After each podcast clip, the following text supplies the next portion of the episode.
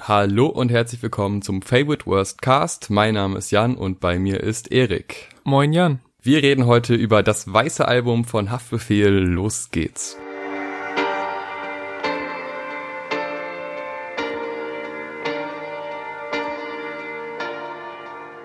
DWA, das weiße Album, ist das fünfte Album des Offenbacher Rappers Haftbefehl, der mich ehrlich gesagt erst so richtig mit dem Vorgänger Russisch Roulette endgültig auf seine Seite gezogen hat, wobei erst in dem Fall ja auch schon 2014 war und mittlerweile ganze sechs Jahre her ist das letzte Soloalbum zumindest.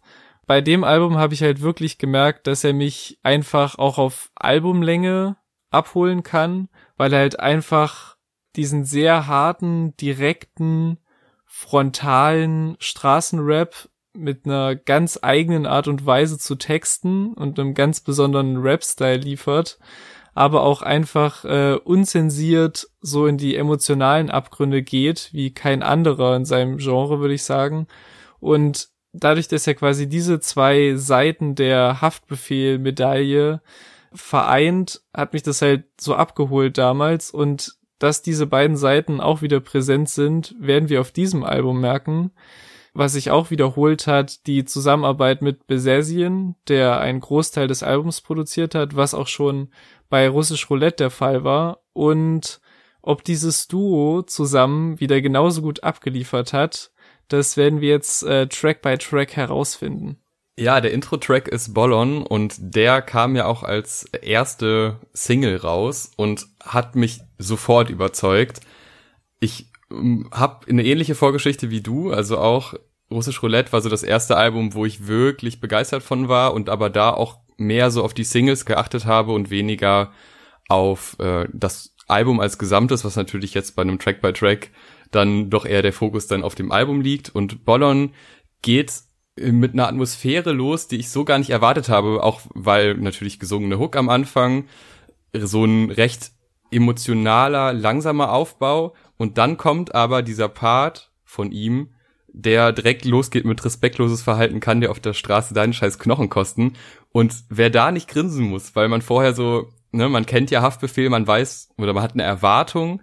Und diese erste Hook die führt einem noch erst in so eine andere Richtung. Und dann kommt aber dieser Part rein.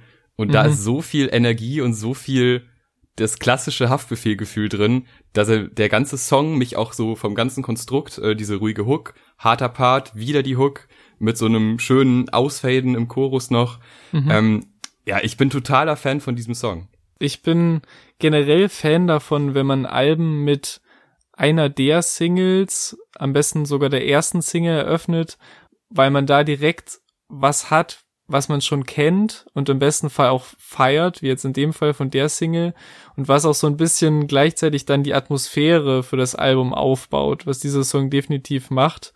Und ich finde, was du schon mit dem, mit der gewissen Erwartungshaltung sagst, äh, spiegelt auch das ganz gut, was ich gedacht habe, weil der Part ist ja was relativ altbekanntes von Haftbefehl, so diese, dieser sehr aufzählende Style, mit dem er auch ursprünglich so, so durchgestartet ist und auch Besessien mit von ihm bekannten, also wie man es von ihm kennt, scheppernden Drums und einfach auch den, den Skills, wie man einen Song spannend und stimmungsvoll aufbaut, was du auch schon gesagt hattest, weil ich mag einfach sehr, wie die Hook sich so aufbaut. Also, dass erst so diese, diese Aufzählung kommt, woher der Stoff überall herkommt und dann dieses, dieses schnoddrige, mir doch Schwanz, woher es kommt. Hauptsache, es kommt in Frankfurt an. Und dann bricht das halt so los. Also, das, der Song vereint so ein bisschen auch so das Brechen mit der Erwartungshaltung, aber auch altbekanntes, glaube ich, was man von beiden kennt und schätzt. Dann noch eine ganz wichtige Line. Respektloses Verhalten kann dir auf der Straße deine scheiß Knochen kosten. Wir leben, was wir reden, unser Verständnis von Hip-Hop, du Fotze. Eine Line, die nochmal die Realness unterstreicht, die ja im Deutschrap immer sehr wichtig ist. Und ähm, ich glaube, wenn einer jetzt, wenn er aus seiner Vergangenheit erzählt, was wir auch noch später mehrfach hören werden, und da eine gewisse Realness mitbringt, dann ist es auf jeden Fall Haftbefehl. Und so eine Line direkt recht früh im Song, im Intro-Song, ist natürlich erstmal so ein Statement, was man dann auf einem Album dann noch mal ein bisschen weiterführen kann. Und im zweiten Song Morgenstern geht es auch direkt wieder sehr hart los. Also der Beat ist, der scheppert extrem. Das ist, Mhm. der baut sich ja so, also der fährt ja so an am Anfang. Das ist auch ein sehr, sehr geiler Effekt und dann geht's halt direkt los.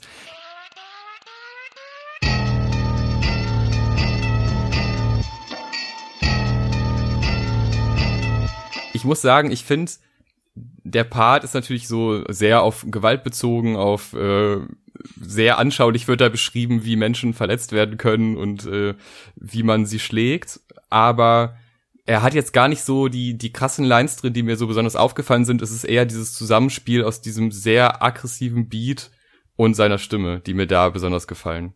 Ich finde schon zum Beispiel die Milliarden Klicks auf YouTube, doch live hört ihr euch an wie Miley Cyrus Line, finde ich schon sehr gut. Und äh, dein Auto ist getuned, aber trotzdem kein Gerät. Also äh, mit dem Autotune-Gerät natürlich vorher. Also ich weiß nicht, ich habe das halt in seiner in seiner Plumpheit sehr gefeiert, so diese Lines und ja, das, der Intro-Track hat halt so ein bisschen mehr so sich auf das Legen einer Atmosphäre konzentriert und der ist halt, Morgenstern ist halt pur auf die Fresse eigentlich so und halt, ich würde sagen, einer der härtesten Besessien Beats auf dem Album hatte ich zuerst aufgeschrieben und habe dann aber das verworfen und mir gedacht, das könnte ich eigentlich bei fast jedem Song sagen.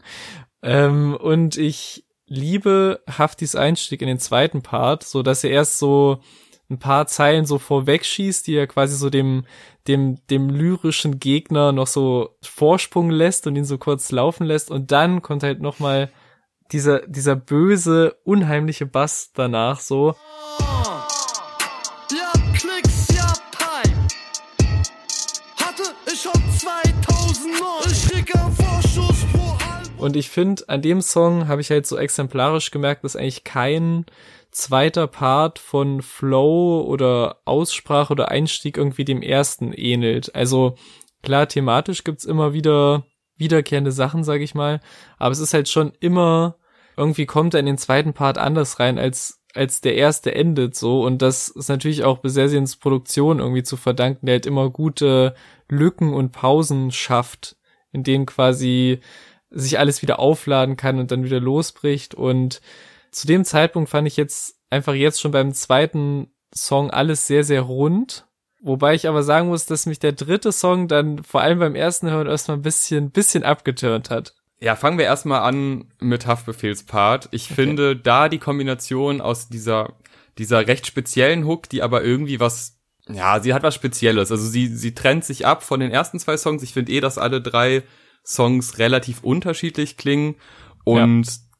Das ist so ein bisschen Geschmackssache bei dem Song. Ich war erst auch ein bisschen irritiert, musste dann aber, habe ich den, den Beat auf einmal so wertgeschätzt, gerade wenn wenn nochmal innerhalb der Strophe diese Energie in diesen Beat geladen wird. Äh, Ja, Hollywood, Tony Montanas, macht Platz, denn Babu Pablo platzt rein.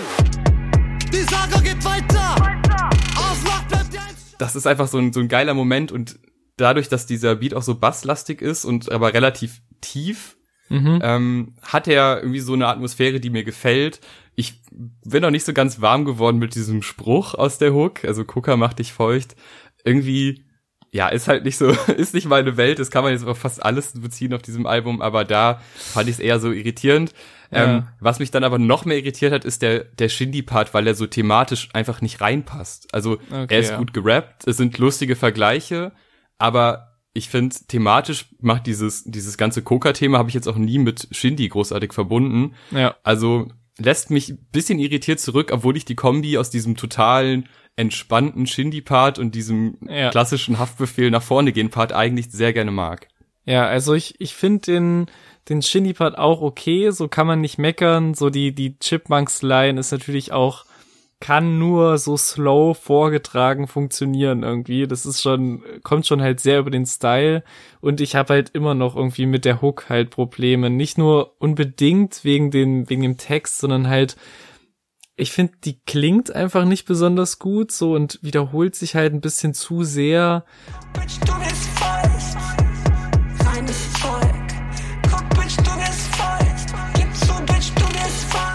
Und aber wie du schon sagst, alles andere reißt so ein bisschen raus. So dieser Beat, wie immer so diese drei unfassbar reinhämmernden Kicks direkt nacheinander kommen.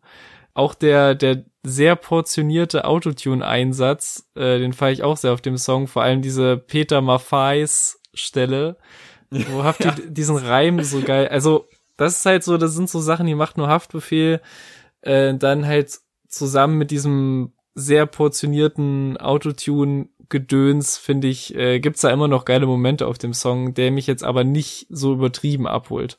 Ja, da auch nochmal, also Peter Maffei in einem Song von ja. Haftbefehl zu hören, ist auch irgendwie so eine Sache, die man im Deutschrap jetzt eher selten erwartet.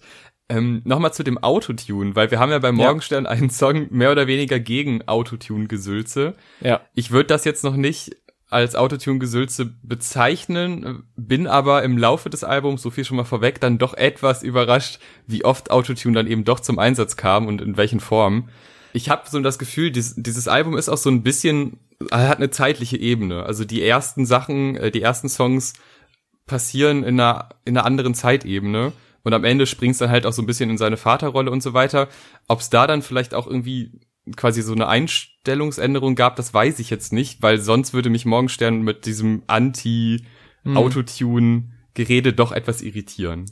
Ja, ich glaube, es gibt natürlich erstmal generell eine gute und eine schlechte Art und Weise, alles zu verwenden, vor allem Autotune. Und ich, ich finde halt immer, wenn es eingesetzt wird, ist es halt kein Autotune-Gesülz. Also ich habe unter dem Begriff Autotune-Gesülz habe ich ganz andere Songs im Kopf als den, wie ich finde, immer sehr passenden Einsatz so im Laufe des Albums. Aber ja, also ich finde, es widerspricht sich jetzt nicht so krass. Also er sagt ja auch zum Teil brüstet er sich auch damit, dass er quasi so Autotune-Hooks schon 2011 gebracht hat, als es noch alle komisch fanden und auch sowas wie, ich denke nur an Anna Kournikova, was für mich nach wie vor einer der heftigsten Haftbefehl-Songs ist, der glaube ich damals auch so ein bisschen äh, für für weirde Kopfneigereien gesorgt hat, aber den Test der Zeit bestanden hat und ja, also ich finde, es kommt halt immer drauf an, wie man es macht. Und ich glaube auch, also ich würde sagen, er widerspricht sich jetzt nicht krass damit. Und er ist auch für immer reich. Das ähm, stellt er dann nämlich in dem Song danach dar, der einen Beat hat, der sehr voll ist. Ja. Mit sehr, sehr vielen Sounds, mit sehr, sehr vielen verschiedenen Melodien. Es ist mir tatsächlich ein kleines Stück zu viel, ja. was mir bei den, bei allen anderen Beats nicht auffällt. Also nee, es ist so, wir hatten ja auch mal dieses Thema Lautness und so, das, nee, es ist mir irgendwie zu viel, aber dafür sind ganz geile Lines dabei, vor allem die Line, wo er ähm, quasi sagt, ja, ihr seid voll die geile Gang, äh, dann teilen wir euer Geld durch irgendwie elf mhm. und das ist halt irgendwie, es sind super lustige Sachen, weil klar, das ist natürlich diese reine Geldbezug, wo es mich ein bisschen wundert, dass Shindy dann nicht auf dem Song über Geld drauf ist, mhm. aber ja, vielleicht von der Soundästhetik dann wäre es auch unpassend gewesen.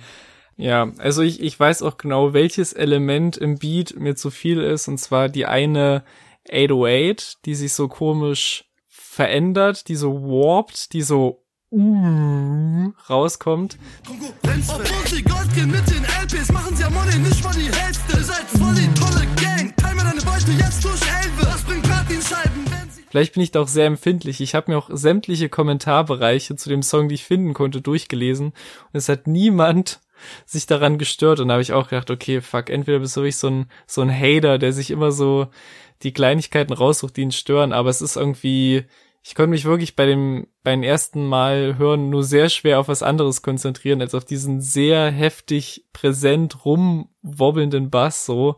Und ich bin eigentlich echt nicht so kleinlich auf dem Album, würde ich sagen, was ich halt wirklich daran merke, dass bei den anderen Beats, die halt auch sehr, sehr präsent und mächtig sind, dass es mich da halt nie so stört wie jetzt bei dem.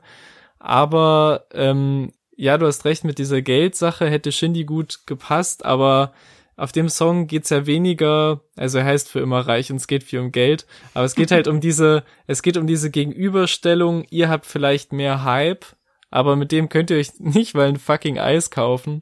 Und das ist quasi so ein bisschen, ich würde sagen, Shindy ist schon jemand, der halt immer Hype aufbaut, wenn er irgendwie Singles droppt. Und äh, es geht da halt schon so ein bisschen darum, dass halt Hafti wirklich jetzt so, ne, also er sagt ja auch quasi, dass er vor Instagram-Likes und vor dem ganzen Ding groß war und halt deswegen nicht der präsenteste Social Media Don ist und aber trotzdem auf jeden Fall reicher ist als alle mit unendlich Likes mehr. Und das finde ich ist halt so eher der Punkt des Songs. Und ich fand vor allem die Line, äh, wie halt aufzählt, welche Prozente an was gehen und dann sagt, schnell werden aus 7,80 Euro ihr seid voll independent. Also auch dieser, halt dieses fickt euch an Leute, die so sagen, ja, ich bin hier independent, bla bla bla und dabei im Endeffekt genauso wenig Geld raus haben, wie vielleicht jemand, der irgendwie Major irgendwo ist. Also, ja, ich finde halt, Shepard halt textlich schon krass, aber wie gesagt, so einzelne Beat-Elemente haben mich ein bisschen gestört, was vielleicht auch wieder ein bisschen kleinlich ist. Der nächste Song ist Teil einer Reihe. Und diese Reihe begann auf Russisch Roulette und es gab Teil 1, 2 und 3 und jetzt kommt auf diesem Album auch gleich wieder drei Teile. 1999 PT4. Ähm, 1999, da ist Haftbefehl 14 Jahre alt gewesen, hat Schule abgebrochen, ist auf der Straße gelandet, was vor allem Drogendealen angeht. Also er ist jetzt nicht obdachlos geworden, aber er hat halt quasi das Leben auf der Straße begonnen mit, mit Dealen, mit äh, Stressanfangen mit Leuten und das natürlich in einem schon sehr jungen Alter und aus diesem Zeitraum, weil er meinte mal in Interviews, dass es jetzt nicht immer zwingend das Jahr ist, aber er verbindet viel damit und da war so ein bisschen der Ursprung. Daraus erzählt er dann Geschichten und das finde ich erstmal ein sehr, sehr schönes Konzept und ich finde auch gut, dass das über, über Alben verteilt wird. Hm. Und Allo Allo ist das, ähm, was er sagt, wenn er simuliert, dass man den anderen nicht hören kann. Dieses, ich simuliere, finde ich einfach so, so gut und so lustig auf eine Art ich mag das Konzept dieses ganzen Epos dieser 1999-Reihe und ich mag vor allem auch, wie das dann verarbeitet wird. Und dass dann halt auch so kleine Momente wie jemand ruft an, ich ne, simuliere das dann. Und daraus wird dann irgendwie ein Song gemacht. Und das ist trotzdem so so nah an, an der Person oder an der Figur Haftbefehl.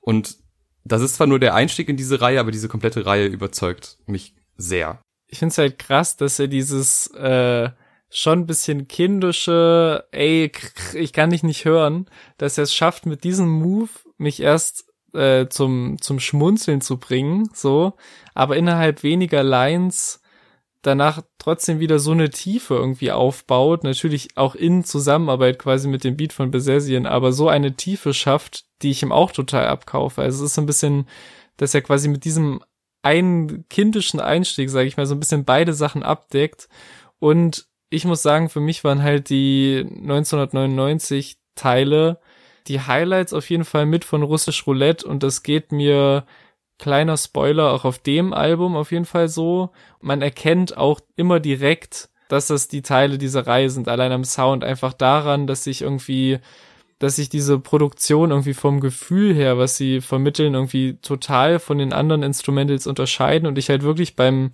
beim ersten Mal Album hören, wo, wo ich mich jetzt rein auf die Musik konzentriert habe und nicht jetzt auf die Tracklist, ich immer nach den ersten paar Sekunden gemerkt habe, okay, das ist auf jeden Fall der nächste 1999 Teil.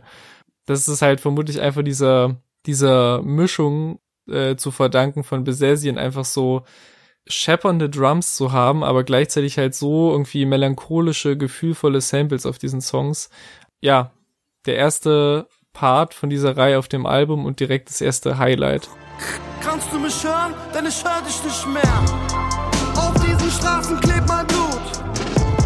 20 Jahre Straße, Frankfurt, Gefolgt vom nächsten Highlight, oh. Rücken an der Wand. Oh mein Gott.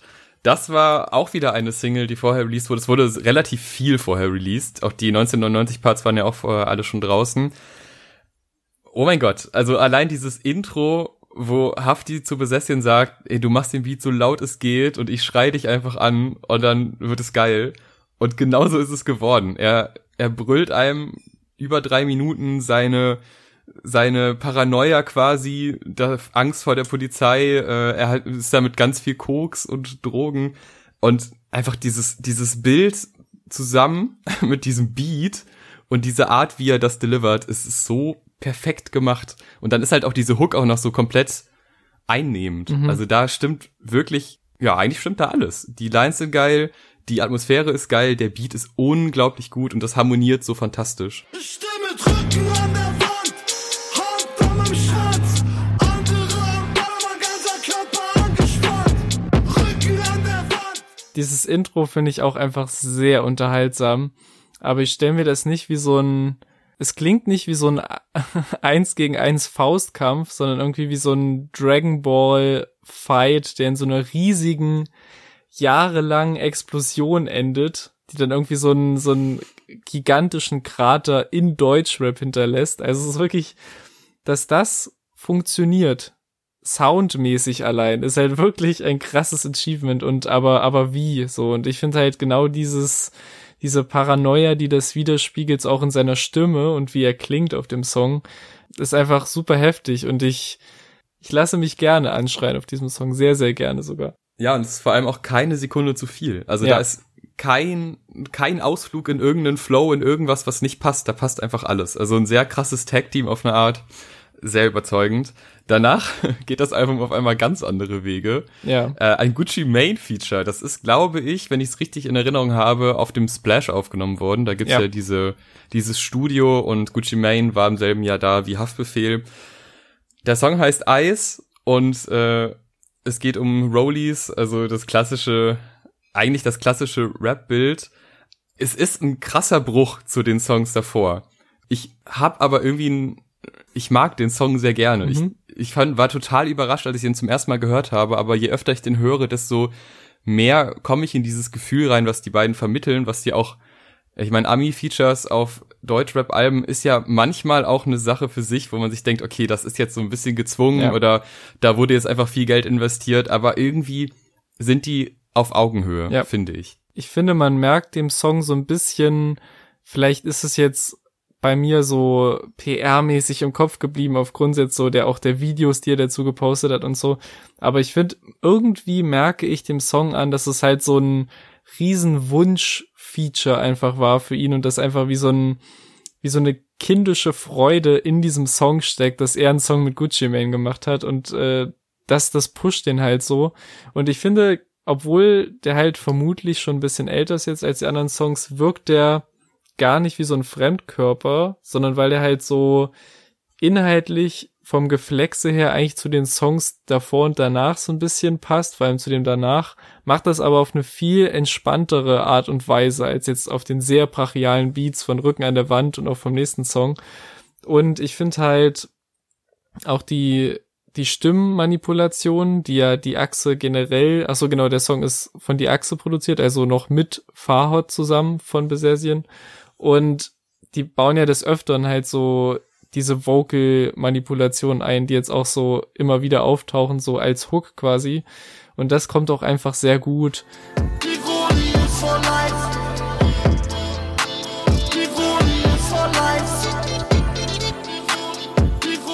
Ich finde auch den Gucci-Part auf jeden Fall stabil. Ich hatte aber ganz kurz, ganz kurz ist bei mir das Weirdness-Radar angesprungen, weil ich in dieser einen Line immer erst gehört habe, my bitch still in puberty. Und ich habe Ja. mich echt gefragt, muss das jetzt, also muss das jetzt sein? Der kommt nach Deutschland, also der kommt nach Deutschland. Nein, aber um so ein Feature-Part abzuliefern, wo so ein Typ, ey, Gucci Mane, du bist mein größtes Idol. Und dann droppt er halt die Line so nach dem Motto, hier, ich hinterlasse dich mit dem Scherbenhaufen, den das auslösen wird in deiner Rap-Szene. Aber es war dann im Endeffekt, war es doch nur ein Brick und in welchem Zustand der Brick ist, ist mir relativ egal. Äh, von daher ist alles gut. Das war nur so ein kurze, kurzer Schockmoment, den ich beim ersten Mal hören hatte und war so, okay, ja. Verstehe ich. Ich habe nämlich auch mehrfach rausgehört und musste dann nochmal nachschlagen und dachte mir, okay, ja, dann müssen wir da nicht großartig drüber reden. Kommen wir zu einem Song, der wahrscheinlich vom Feature her noch mehr Aufsehen erregen wird als Gucci Mane. Conan X Xenia featuring Shireen David. Wir gehen jetzt erstmal auf die musikalische Ebene ein und dann auf die, wie ich sie genannt habe, Marketing-Ebene. Und ja, machen wir erstmal den Fokus aufs Musikalische. Es ist, glaube ich, eine der einprägsamsten, besten Hooks auf dem Album. Es ist ein ziemlich aggressiver Haftbefehl-Part, den wir jetzt, klar, in dem Stil jetzt schon öfter gesehen haben, aber irgendwie ist dieses von oben herab ist auf dem Song besonders gut gelungen. Ja. Und dann kommt halt Shireen rein und ich war, muss ich zugeben, sehr skeptisch, weil ich jetzt noch nicht so großer Fan bin von dem, was sie bis jetzt released hat. Ich finde den Part sehr gut, weil er gespickt ist mit, mit Anspielungen auf Haftbefehls Karriere, auf, auf alte Lines. Also man merkt, es wurde sich Mühe gegeben. Es ist jetzt nicht ein, ja klar, ich, ich gebe dir jetzt irgendeinen Part und hier bitteschön, sondern es ist es sind sehr viele Anspielungen auf den Künstler, mit dem man zusammenarbeitet. Es wurde sich offensichtlich Mühe gegeben, dieses, diese komische Business-Aussprache verzeih ich ihr jetzt mal, weil sie auch irgendwie was, ja, sie hat was Prägnantes auf der Mhm. Art, aber ja, also musikalisch gefällt der Song mir sehr gut. Ich weiß nicht, ob es jetzt unbedingt noch einen Shireen-Part gebraucht hätte, weil sie jetzt nicht so energisch float und auch nicht so energisch ausspricht wie er und der Song ist ja auch gerade was am Ende kommt ja noch mal ein Haftbefehl-Part, so so ein so ein Outro, was auch noch mal sehr sehr viel Energie hat und dazwischen ist halt dieser Shireen-Part, der gut ist, der viel Spaß macht, der unterhaltsam ist, aber der halt auf einem anderen Energielevel stattfindet. Aber Mhm. wie findest du den Song denn? Erstmal rein musikalisch. Also Stichwort Energielevel. Ich finde, als die ersten Worte 069 die Vorwahl, jetzt wird's brutal. Also selten haben die ersten Zeilen eines Tracks so sehr angekündigt, was, was dann jetzt passiert. Und ich finde auch vielleicht einer der unterhaltsamsten Hafti-Parts des Albums. Also direkt dieser Einstieg mit, dass du ein Hurensohn bist, hatten wir schon mal. Und dann diese ganze Passage mit dem Album. Ja, ja, ich fand's so lala. Ehrlich gesagt habe ich ich nicht gehört. Und dann auch diese Line,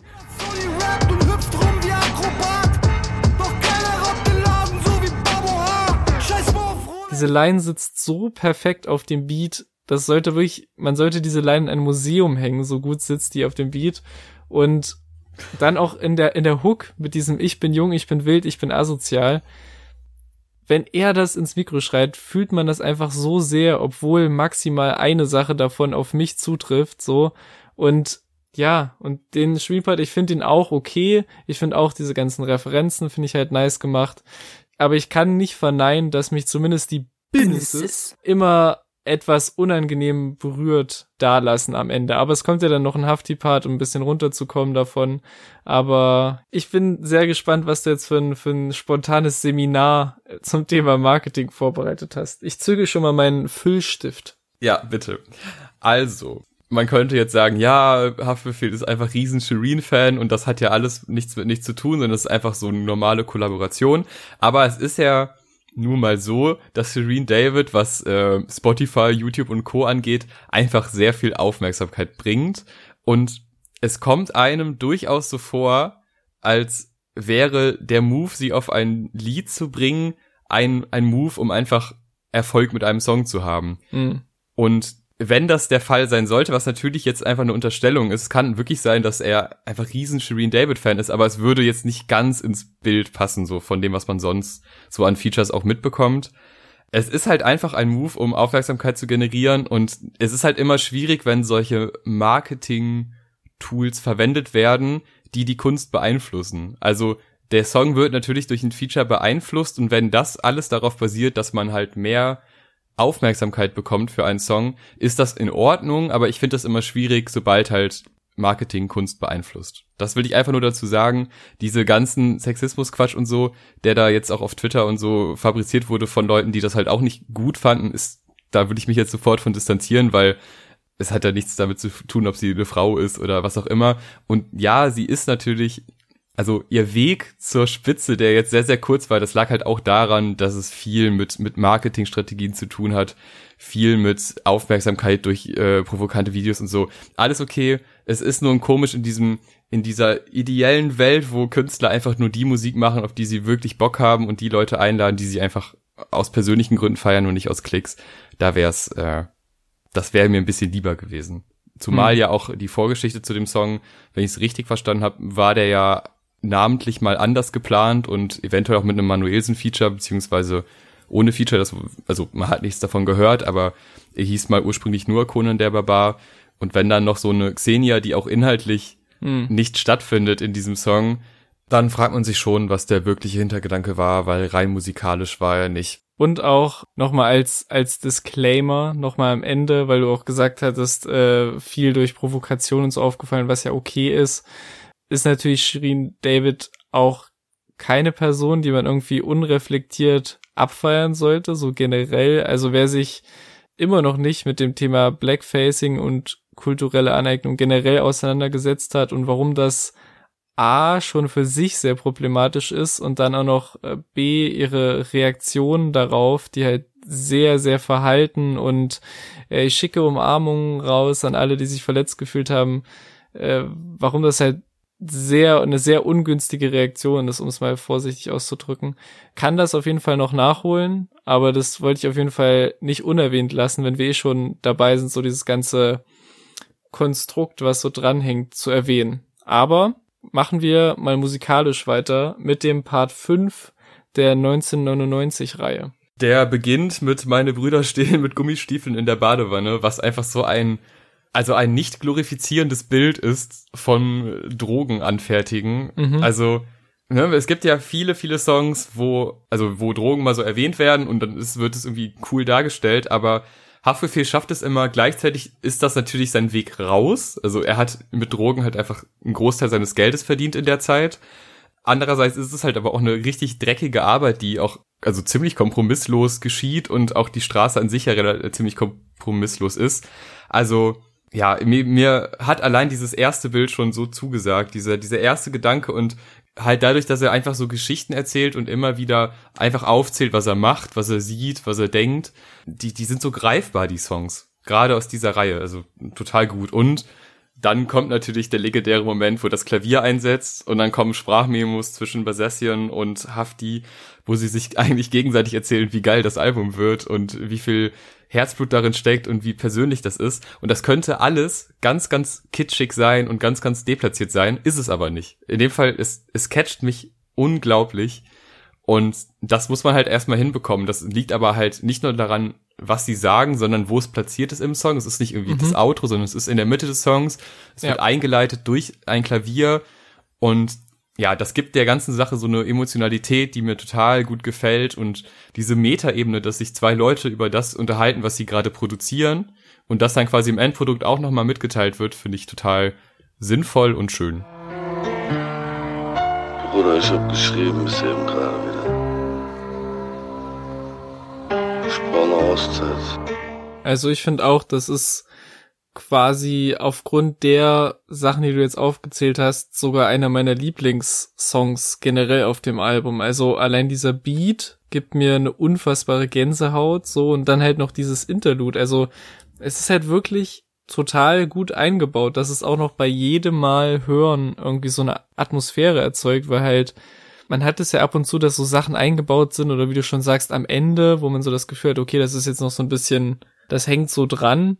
Aber dadurch, dass es halt wirklich so zentral ist, merkt man halt, okay, das hat auf jeden Fall eine Bedeutung. So, und ich finde halt, dadurch, dass halt das endet mit diesem jeder Satz, jedes Wort ist wahr und dann so ausfadet und dann sein Verse so reingefadet kommt, also wenn es dann wieder zurückgeht in den normalen Song in Anführungszeichen, wirkt halt der Real Talk, den er loslässt, nur noch krasser. Also klar, ich habe ihm schon einfach so davor jedes Wort abgekauft, aber halt mit diesem unmittelbaren Vorwort davor wirkt es einfach perfekt so. Und ich finde, das ist halt wirklich eine Kunst, so drei Sprachnachrichten mitten in so einen epischen, gefühlvollen Song einzubauen. Und das funktioniert noch jedes Mal. Also, das ist eigentlich eine Kunst für sich. Jedes Wort, jeder Satz ist wahr, Bruder. Ankunft von Dajjal, 12 Uhr abends, Frankfurt Bahnhof, Taunusstraße. Gefühlvoll geht es auch auf Hotelzimmer weiter. Ein Song, der mich dann doch irgendwie überrascht von der Atmosphäre. Ähm, Beginn tut er mit einer quasi Liebesgeschichte, die, die dann nicht sonderlich erfolgreich ist, zumindest auf dem aktuellen Stand des Songs. Ähm, denn die Frau, äh, mit der er eigentlich einen gemeinsamen Weg gehen möchte, kriegt dadurch, dass er einmal Drogenprobleme hat, was er später dann im Song erzählt, aber auch dadurch, dass die Familie das nicht möchte, ist quasi sein Fazit, ja besser du gehst deinen Weg und ich gehe meinen Weg. Und das ist wirklich emotional gesungen und auf jeden Fall auch berührend. Ähm, vor allem, wenn er dann, äh, dann sagt, ja, wird nichts mit Kindern. Und du ein paar Songs später halt, der Papa ist ein Rolling Stone äh, Song hast. Also du hast ja da dann schon, wenn du die Tracklist siehst, quasi eine Verbindung und denkst, ja, okay, Moment, das, das geht aber schon irgendwann noch andere Wege. Ob das jetzt mit der Person ist, die da besungen wird, weiß man nicht. Aber es beschreibt halt auch irgendwie so ein so ein Drogentiefpunkt, weil er hat ja nicht nur Drogen verkauft, er hat sie auch noch selber konsumiert. Und da, wenn er dann sagt, ja, ich habe Hunger und deshalb äh, bestelle ich mir noch eine Line, aber ich ich kann gar nicht mehr einschlafen, bin seit Tagen wach und die macht mich auch nicht satt. Also dieses wirklich so, man, er ist noch in diesem Kreislauf von, er nimmt Drogen in dem Moment. Ja, man, also man merkt halt, wie kaputt es ihn macht. Und das reflektiert er in dem Song ja auch. Also mir gefällt er sehr gut, auch wenn er musikalisch irgendwie unerwartet kommt und sehr ruhig ist und auch, auch sehr autotunig, aber das ist nicht zu viel. Also für mich war spätestens bei dem Song klar, dass DWA ein richtig, richtig gutes Album ist, weil diese, diese Beziehung, dass die quasi von Anfang an durch äußere Einflüsse, also in dem Fall die Eltern, quasi keine Chance hat oder halt von seit jeher gefährdet ist, und halt dieses, diese Ausweglosigkeit, die halt so, die dann halt in diesem Du gehst dein, ich Gemeinweg endet, das bringt er halt sehr gut rüber und ich finde halt, hier ist halt wieder der Autotune-Einsatz einfach mega gut gemacht. Also wirklich in jeder Phase des Tracks, finde ich. Also einmal diese, diese kleine Frickelei in der Stimme, die da passiert, wo er sagt, dass sich die Blicke getroffen haben der beiden. Wir sind betrunken, stehen im Regen. Ich glaub, es war Mitte Herbst. Deine Blicke trafen mich wie ein Blitz in mein Herz. Deine Und wie dann dieses besser du gehst dein und ich Gemeinweg verzerrt wird. So, das ist einfach so da, da blieb mir einfach so die Spucke weg. Ich dachte, was ist denn jetzt los? Und auch gegen Ende, wo er dann noch höher singt, so, das funktioniert einfach voll gut. Und das ist so einer der ruhigeren Songs, der sich wirklich so in mich reingefressen hat, je öfter ich den gehört habe. Und halt, ja, wie gesagt, so mit die Highlight-Phase des Albums eigentlich. Beste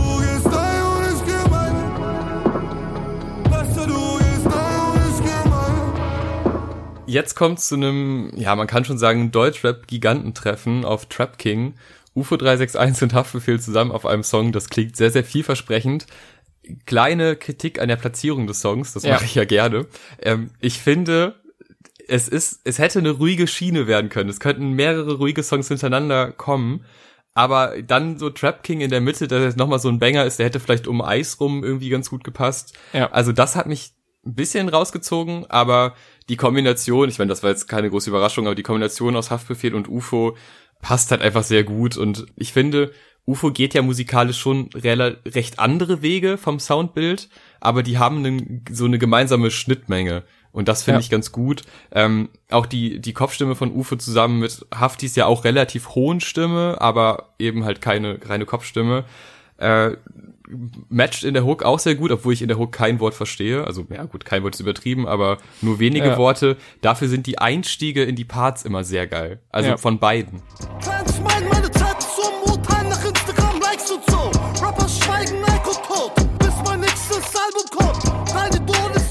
Ich stimme dir zu bei der, bei der Platzierung. Also klar, die Tracklist muss natürlich auch nicht einwandfrei trennbar sein, so dass man sagt, okay, in der ersten Hälfte wird nur auf die Kacke gehauen oder in der zweiten wird nur ruhig reflektiert, so.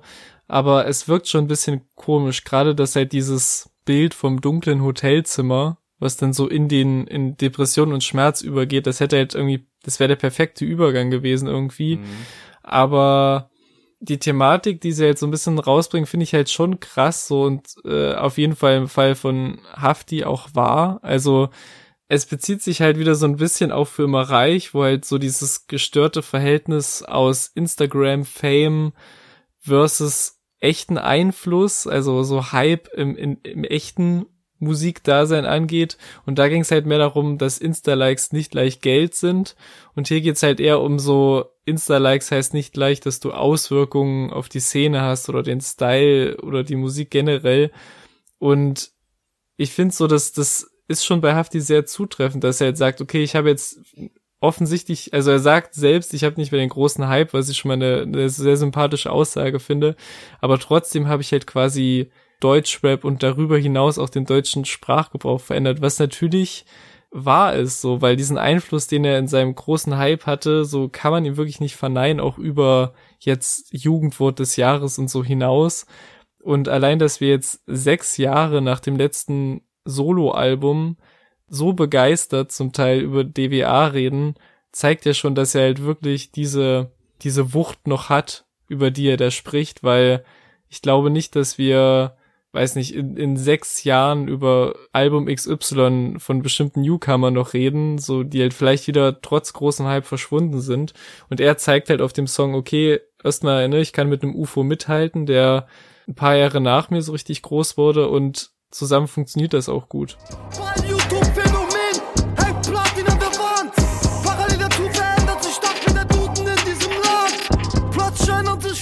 Kommen wir zu Depression und Schmerz, ein Song zusammen mit seinem Bruder Capo, der ganz schön tief geht, wie der Name schon verrät. Und gerade dieser Aspekt Depression, der kommt ja in mehreren Tracks immer wieder vor. Dieses irgendwie diese äußeren Eindrücke, die auf ihn eingewirkt haben über Jahre, die ihn dann doch äh, nicht komplett gebrochen haben, aber sehr beschäftigen und äh, halt verarbeitet werden müssen. Und eben dieser Schmerz, den vielleicht auch, äh, wie ja auch besungen wird, das Herz, was eben irgendwie nicht mehr funktioniert, weil man irgendwie die Emotionen ausstellt. Und diese, diese Depression, diesen Schmerz, den besingen beide auf eine rechts, also schon auf eine sehr emotionale Art und allein diese Kombination aus Bruder und also wenn zwei Brüder zusammen einen Song machen, das hat natürlich dann auch, gerade wenn es so ein tiefgehender Song ist, eine, eine extreme Wirkung. Ich muss aber irgendwie sagen, dass mich so, so wirklich mitgenommen hat er nicht, er hat mich berührt, aber ich war nicht so komplett drin. Ich fand das stellenweise dann, ja, kitschig ist jetzt ein böses Wort, aber ein bisschen zu, mir fällt kein anderes Wort ein, ein kleines bisschen zu kitschig, aber doch auch emotional. Also er berührt mich, aber nicht so sehr, wie er, wie er klingt. Mhm. Jetzt kommt wieder der Emotions-Erik, ja, komm. Ja, es ist so. Vielleicht ist es auch, hat es mit dem, mit dem Mindstate zu tun, unter dem man den, den Song hört. Aber es ist für mich auf jeden Fall einer der stärksten Songs des Albums und hat sogar für mich Potenzial, eine der stärksten des Jahres zu werden, Okay. weil ich halt wirklich erstmal den Beats total liebe, aber auch wie anders und wie gut Haftbefehl auf dem Song klingt. Also ich hatte von Beginn des ersten Verses an Gänsehaut, die im Laufe des Songs und vor allem quasi bis zum Einsatz der Hook irgendwie nur noch mehr geworden ist, weil da so viele Zeilen sind, die jetzt für sich, weiß ich nicht, ob die mich jetzt so catchen würden, wenn die irgendwer anders so droppen würde, aber wie, wie man halt wirklich ihm anhört, wie ernst es ihm ist und wie viel in den Zeilen liegt. Also einmal dieses, einmal dieses, die Sterne sind zum Greifen nah, ist doch klar, ich sitze im Rolls-Royce wegen dem Sternenhimmel. Dann dieses, äh, keine Grills im Mund, doch dafür haben wir ein Herz aus Gold. Und dann ohne Drums dieses Guck in meine Augen und du siehst die Unschuld, was er ja trotz aller Sachen, die er, wo er auch sagt, okay, jedes Wort ist wahr von allen, von aller Gewalt, die auf dem Album passiert, allem Hassel, all den, all den Straftaten, kommt dann halt ohne Beat einfach nur dieses äh, Gucke in meine Augen und du siehst die Unschuld. Das hat mich so mitgenommen irgendwie. Und dann kommen halt die Drums wieder rein und die Hook und hat mir so endgültig den Boden unter den Füßen weggezogen. Also mich hat der richtig bekommen bis dahin. Kommst du und fragst, woher der Grund kommt. Alles ungewollt, guck in meine Augen und du siehst die Unschuld. Sie legt ihr Herz auf meine Brust. Ich sag, erwarte bloß nicht, dass du was hörst. Und ähm, vielleicht kannst du auch noch was dazu sagen, aber ich finde den Capo-Part, der ist schon gut. Und auch gerade, halt, wie gesagt, durch diese Brüder-Connection ist es natürlich nochmal was Besonderes, gerade bei der Thematik. Also ich finde den wirklich gut, aber er hält für mich nicht so wirklich den, den Vibe und das Gefühl aufrecht, was für mich Hafti im ersten Part aufgebaut hat. Also er ist wirklich nicht schlecht. Ich kann sonst mit Capos Musik irgendwie, konnte ich bisher nicht so viel anfangen. Dafür war ich halt positiv überrascht, aber der geht halt leider nicht so tief, wie der erste Part für mich gegangen ist und wie dann halt der Song irgendwie noch krasser zu Ende hätte gebracht werden können. Aber dennoch finde ich den echt fantastisch und halt, ja, auf jeden Fall der, der gefühlsstärkste auf dem Album für mich. Ja, und auch ein wichtiger Song für das komplette Album. Also Ja. die Thematik ist halt einfach eine wichtige Thematik, die zwar auch schon vorher ein bisschen in anderer Form vorkam, aber da nochmal richtig bearbeitet wird. Also der ist, den kann man jetzt nicht rausstreichen, auch wenn man den jetzt vielleicht musikalisch gar nicht so sehr feiern würde. Ähm, zum Capo-Part, ja, er gefällt mir auch sehr gut. Ähm, ich finde, die ähneln sich schon jetzt so musikalisch schon sehr, die beiden Parts, aber er hat manchmal so, so Pausen im Flow und Ja. schiebt dann so Wörter hinterher und das reißt mich so ein bisschen raus. Das gefällt mir nicht so wirklich. Das ist eine, zwar eine nette Spielerei, theoretisch, aber äh, nee, hat mich dann nicht so bekommen wie der äh, Hafti-Part. Ich nutz den Alkohol als Brennstoff, damit wieder Wärme in mein eiskaltes Herz kommt. All diese Lügner haben mich weggiftet. Der Song danach ist irgendwie auf eine Art sehr, sehr süß. Also Papa war in Rolling Stone zusammen mit Materia. Ein Song geschrieben für Haftis Sohn Noah und äh, für Materias Sohn Louis. Eine, eine nette Kombination, einfach zwei Väter, die halt eine Rap-Vergangenheit haben, auf, natürlich auf eine unterschiedliche Art, aber dann halt doch so ein paar, paar Schnittmengen haben. Ähm, vor allem, wenn Haftbefehl erzählt, wie er ohne Vaterfigur aufgewachsen ist, weil sowohl der Vater gestorben ist als auch der, der Großvater. Und dann halt erzählt, so wie er mit, äh, mit Großmutter groß geworden ist, wie er so aufgewachsen ist und vor allem, das sind ja schon auch Themen, die vorher schon besprochen wurden, aber in so einer kindlichen Sprache. Also er ist dann halt ein Satansbraten und äh, weil er Obst dabei hatte. Das ist dann halt nicht Ja. mehr, dass äh, ich, ich ticke Koks und äh, verprügel Leute, sondern er war dann, also alles so, so für ein Kind erzählt. So, ne? Man, ne, auch dann auch diese Verbindung zu Gott, die mir auch wichtig ist, auch danach noch auf dem Song. Und ich finde das einfach ein, ein sehr, sehr schönes Konzept und dass es dann halt auch nicht nur einer macht, sondern halt zwei Väter zusammen auf auch einem, einem guten Beat, der schon fast schon so in diese, ja, also ich finde, das, das ist jetzt nicht zwingend ein Radiosong, aber er, er ist jetzt nicht so sonderlich anstrengend vom Beat her, sondern da ist der Fokus auf, auf dem Inhalt des Songs, sanfter Beats, aber insgesamt macht das einfach sehr viel Spaß, diesen, diesen schönen Moment, auch mal nach diesen ganzen recht abgefuckten Stories nochmal so einen, Ja. so einen Rückblick von ihm selber zu sehen und ja, guck mal, den Weg bin ich durchgangen und äh, das war sehr, sehr schwer und es äh, hatte dann auch Depressionen zur Folge und so weiter und so fort. Aber ne, dein Leben wird wahrscheinlich besser, weil wir haben jetzt eben diesen Reichtum auch durch meinen Weg. Das ist einfach ein, ein schönes, ein schönes Bild und ein schöner Standpunkt einfach. Ja, und ich finde, durch diese Verbindung, dass du halt direkt davor Depression und Schmerz hast, den Song, der sich halt genau mit diesen Tiefen und Problemen auseinandersetzt, die sie quasi in ihren Parts auch ansprechen, macht er halt direkt im Anschluss quasi klar, wie ihn diese, die Liebe zu seinem Sohn quasi aus dieser schweren und selbstzerstörerischen Phase irgendwie rausgebracht hat, also mit dieser Line, Nie wieder Depression Richtung Million. Babo Noah, Papa war ein Rolling Stone. Bevor du geboren wurdest, war mein Leben Illusion. Mein Herz war erfroren, ich kam mir vor, so wie tot. Ah. und quasi das die Geburt seines Kindes, das halt so diesen diesen Blick so komplett geändert hat. So, und ich finde dadurch, also der Song wäre auch so stark, wenn man den jetzt nur so gehört hätte, aber ich finde gerade noch mal im Kontext des Songs davor äh, macht das den halt so super stark und ich finde auch halt der Materia-Part hält da ganz gut mit und ich finde bei ihm sowieso, ich, ich muss sagen, ich feiere halt nicht jeden Materia-Song, aber ich finde seine Texte funktionieren immer dann am besten, wenn halt diese, diese Nostalgie zum einen, aber auch gleichzeitig diese dunklen Seiten, so seiner Jugend in Rostock, immer wenn er das so, dieses Thema bearbeitet, überträgt sich auch das Gefühl aus den Parts auf jeden Fall. Und das ist ja hier auch wieder der Fall mit dieser, mit dieser Einordnung äh, in der Zeit, in der Schulz noch gegen Foreman kämpft und so. Das sind halt so diese Bilder, die irgendwie aufbaut und dadurch funktioniert das halt perfekt auch halt in diesem, in diesem Zusammenspiel. Und ja, nachdem es Haftbefehl und Materia gibt, gibt es auf dem letzten Song Gabriel vs. Lucifer. Und das ist zugleich der letzte Song der 1999-Reihe. Ja, und der letzte Song auf dem Album und ein, ein wunderschöner Abschluss für dieses Album.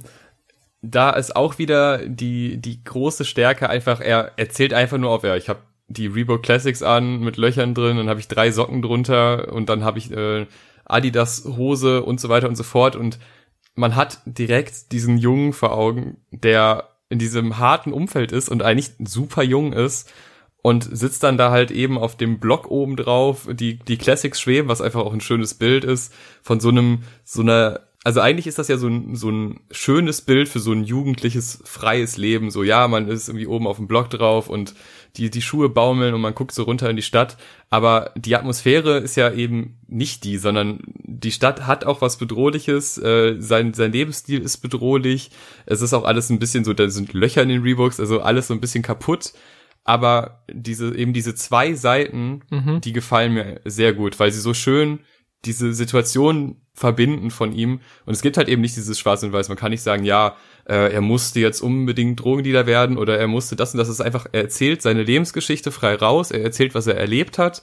Er beschreibt es auch mit den Worten, die in, in diesem Umfeld stattfinden, was auch nochmal ein wichtiger Punkt ist insgesamt, weil es gibt ja dann äh, mehrfach auch irgendwie Sexismusvorwürfe und sowas. Ähm, und natürlich muss man, kann man manche, äh, wenn er irgendwie Fotze sagt, kann man das manchmal schon hinterfragen, ob das jetzt sein müsste. Aber ich finde, weil Haftbefehl einfach aus einem Umfeld erzählt und aus einer Vergangenheit erzählt, die er erlebt hat, ist es quasi was anderes, als wenn ein Rapper quasi frei erfundene Beleidigungen droppt, da er eben das, was er erzählt, erlebt hat, aus diesem Umfeld kommt und in diesem Umfeld dieser Sprachgebrauch herrscht und in seinem eigenen Leben dieser Sprachgebrauch verwendet wurde und ja, das sind beleidigende Worte, ja, die sind auch manchmal zu krass, aber so ist es halt in diesem Umfeld, in dem er gelebt hat. Und das legitimiert meiner Meinung nach diesen Sprachgebrauch, auch wenn man das trotzdem immer wieder hinterfragen sollte, ob es dann wirklich sein muss oder nicht. Trotzdem ist es was anderes, als wenn man quasi ein, ein fiktives Bild schafft, in dem man einfach Leute beleidigt, ohne einen reellen Anlass gehabt zu haben. Und das hat er eben schon. Er hat 1999 erlebt.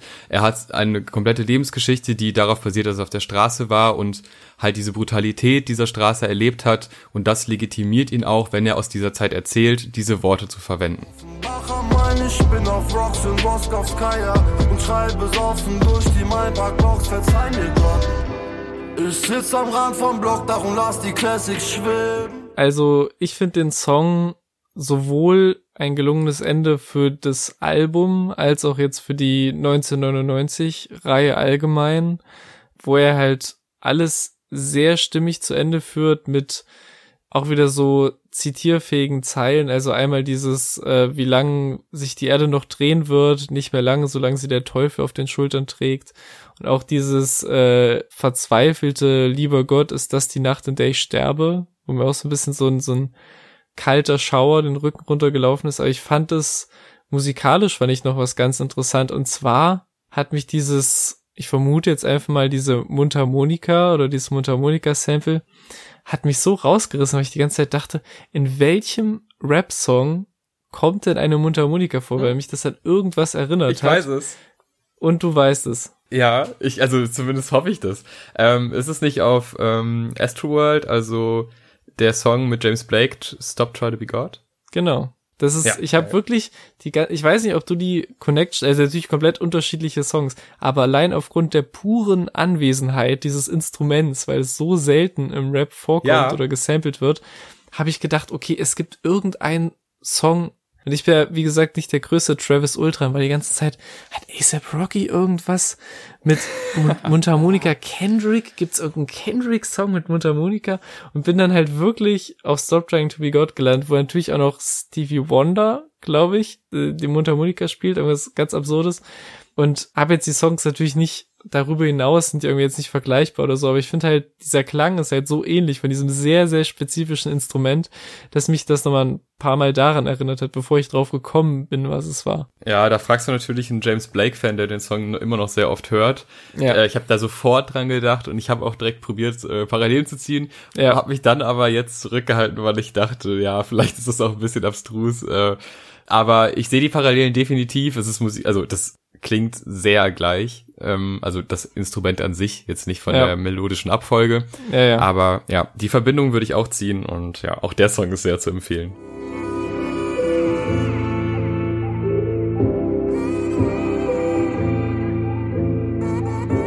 Ist das Album denn jetzt zu empfehlen? Was ist dein Fazit, Erik? Also, nach wirklich anfänglicher Skepsis, weil natürlich auch die, die Erwartungen, also bei mir zumindest riesig waren. Du hast so sechs Jahre kein Solo-Haftbefehl-Album und hattest halt so ein Collabo-Album mit Ratar, was mich ehrlich gesagt auch nicht so übertrieben gecatcht hat. Dann hat man noch unzensiert, was ich echt sehr, sehr nice fand. Aber halt so diese, dieses riesen Echo, was russisch Roulette generell im Deutschrap und auch so bei mir als, als neu gewonnener Haftbefehl-Fan damals hinterlassen hat, war natürlich, hat natürlich die Erwartung hochgehalten. Auch diese, die ersten Singles waren gut und auch dieses alles wieder mit Besessien oder ein Großteil produziert. Und ich würde sagen, es ist auf jeden Fall safe auf russisch Roulette-Level. Ich finde, Haftbefehl überzeugt auf allen Songs, egal wie unterschiedlich die sind, irgendwie mit einer so starken Präsenz und Charisma. So ist es kein Song dazwischen, auch wenn ich bei manchen irgendwie Kleinigkeiten auszusetzen habe, aber es ist keiner dazwischen, der wegen ihm schwächelt, finde ich, sondern er ist immer da, liefert immer ab und schüttelt absolute Gold-Zitate aus dem Ärmel, ob es jetzt die harten Punches sind oder irgendwelche tiefen Gedanken jetzt auf den eher düstereren, reflektierteren Songs. Und ja, wo ich schon beim Text bin, ich finde halt inhaltlich ist der vielleicht sogar, ist das Album vielleicht sogar noch stärker als Russisch Roulette, weil vielleicht jetzt auch nur von meinem Gefühl her, aber halt diese düstere, depressive Seite noch präsenter ist und sogar die Songs, die eigentlich nur auf die Fresse geben sollen, noch besser in diese gesamte Geschichte irgendwie eingebunden sind. Also beziehungsweise auch ein Überthema, wie jetzt dieses für immer reich, wo es halt so um diese Diskrepanz zwischen Social Media Hype und echtem Erfolg und Reichtum geht. Und daher wirkt es halt, selbst die Songs, die eigentlich nur punchen sollen, wirken halt nicht random und alles passt irgendwie viel besser zusammen. Und halt selbstverständlich hat Besessien auch wieder komplett abgerissen. Ich habe eigentlich nichts anderes erwartet, aber genauso wie halt Haft brilliert, hat er sowohl auf den härteren Beats, also den vermutlich den härtesten Beats, die ich dieses Jahr bisher auf Rap-Alben gehört habe, vor allem Rücken an der Wand halt, als auch mit diesen gefühlvolleren Sachen, auf denen sich halt Hafti wirklich so alles von der Seele schreiben kann, wo man, glaube ich, spätestens bei diesem Interlude auf Mindpark Baby merkt, wie wichtig es ist, dass ausgerechnet diese beiden zusammenarbeiten und wie sehr auch die Wertschätzung von Hafti für die Arbeit von Besessien da ist. Also das wird, wenn man es nicht sowieso schon anhand der gemeinsamen Energie auf dem Album merkt, spätestens in diesem Moment deutlich. Also das weiße Album ist für mich ein überragendes, mit jedem Hören stärker werdendes Album,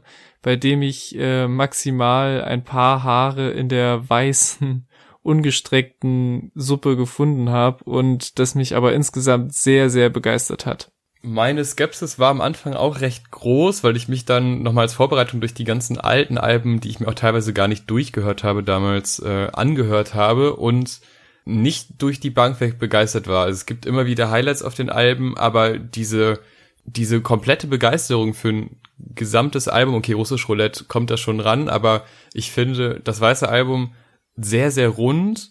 Es gibt Kleinigkeiten, die mich stören, aber es sind wirklich nur Kleinigkeiten. Und ich finde vor allem, äh, die Stärken von sowohl Haftbefehl als auch Besession werden halt perfekt ausgespielt und ergänzen sich beide so gut, dass sie halt nochmal stärker hervorkommen. Und auch diese thematische Abwechslung in diesen Songs, obwohl sie ja dann oft irgendwie schon das gleiche beschreiben oder auch halt, wie jetzt im Fall von 1999, auch eine gleiche Zeit beschreiben, aber trotzdem irgendwie immer wieder andere Einblicke geben.